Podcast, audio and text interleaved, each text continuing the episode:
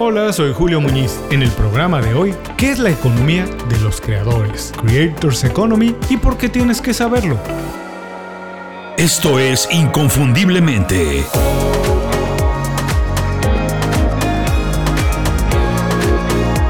Sé extraordinario en lo que haces. ¿Alguna vez te has preguntado de qué viven los youtubers? ¿Cómo ganan dinero los influencers de Instagram y TikTok? ¿O si hacer un podcast como este es un buen negocio? Se calcula que en todo el mundo existen 50 millones de creadores de contenido y que en 2021 se invirtieron más de mil millones de dólares para apoyar sus propuestas y que algunos de los Instagramers más exitosos llegan a cobrar más de 100 mil dólares por cada una de sus publicaciones. Todas estas cifras y datos que parecen impresionantes tienen que ver con lo que hoy se conoce como la economía de los creadores, Creators Economy. Y como su influencia en la cultura popular y la opinión pública crece minuto a minuto, es importante que estés bien enterado de qué se trata, pero antes hagamos un poco de historia para poner toda la información en contexto.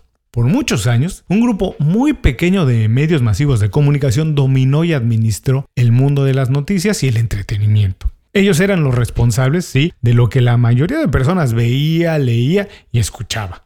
Para contribuir a la conversación, que se escuchara tu punto de vista, era necesario ser empleado de una de las grandes corporaciones y también compartir el punto de vista. La opinión pública era muy homogénea, y si tenías una opinión diferente, distinta o alternativa, pues rápidamente eras orillado a espacios con muy poco alcance, con muy poca promoción. Las cosas cambiaron con el crecimiento explosivo de la Internet. La web 2.0 no es que haya transformado todo, pero sí lo reorganizó. Una vez que los internautas dejaron de únicamente leer lo que se publicaba en la red para asumir un rol más activo y empezar a crear contenido, a escribir, empezamos a encontrar muchos puntos de vista, opiniones diferentes y visiones muy innovadoras sobre el mundo y todo lo que pasa en él. Lo más importante es que ese contenido ya no era creado por las grandes centrales de opinión, sino por personas normales como todos nosotros. En cuestión de años, pasamos de tener unos cuantos medios de comunicación que entretenían e informaban a muchos millones de personas para tener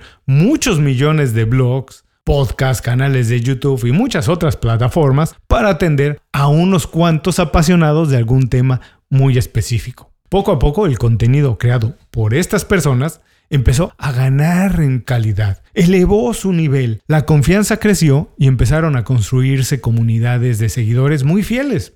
Entonces se empezó a ver la posibilidad de crear un negocio y un estilo de vida a partir de crear contenido, experiencias, conocimiento, productos y servicios basados en una pasión, en una habilidad o en un interés específico. La economía de los creadores se refiere a ese grupo de productores independientes de contenido que utiliza sus habilidades, sus conocimientos y experiencias para crear una comunidad, alimentar su pasión por el mismo tema o punto de vista y monetizarlo de diferentes maneras. Para muchas personas, la economía de la pasión es su trabajo ideal, porque te permite hacerlo a tu ritmo y forma. No eres empleado de nadie, utilizas las habilidades que has desarrollado con el tiempo o alimentas una pasión y al mismo tiempo la compartes con tu comunidad. Pertenecer a la economía de los creadores no es un trabajo tradicional. Por eso a muchas personas todavía les suena raro, les parece increíble que alguien logre hacer dinero de algo que parece un pasatiempo, como viajar, cocinar, leer, escuchar música, jugar videojuegos y compartirlo. Parece raro,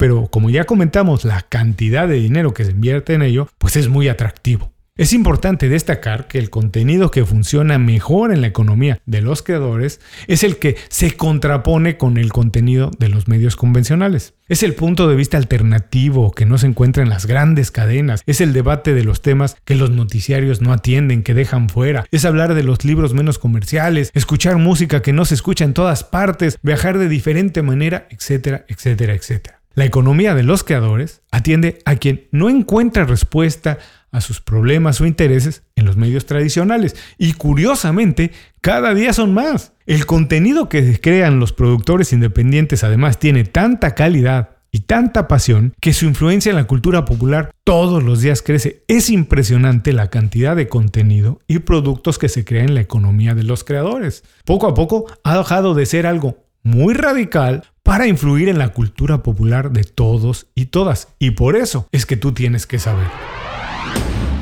Con esto concluimos qué es la economía de los creadores y por qué tienes que saberlo. Vamos a destacar tres aspectos muy relevantes. Uno, Es evidente que la economía de los creadores crece día a día su influencia en la opinión pública y su participación del mercado económico.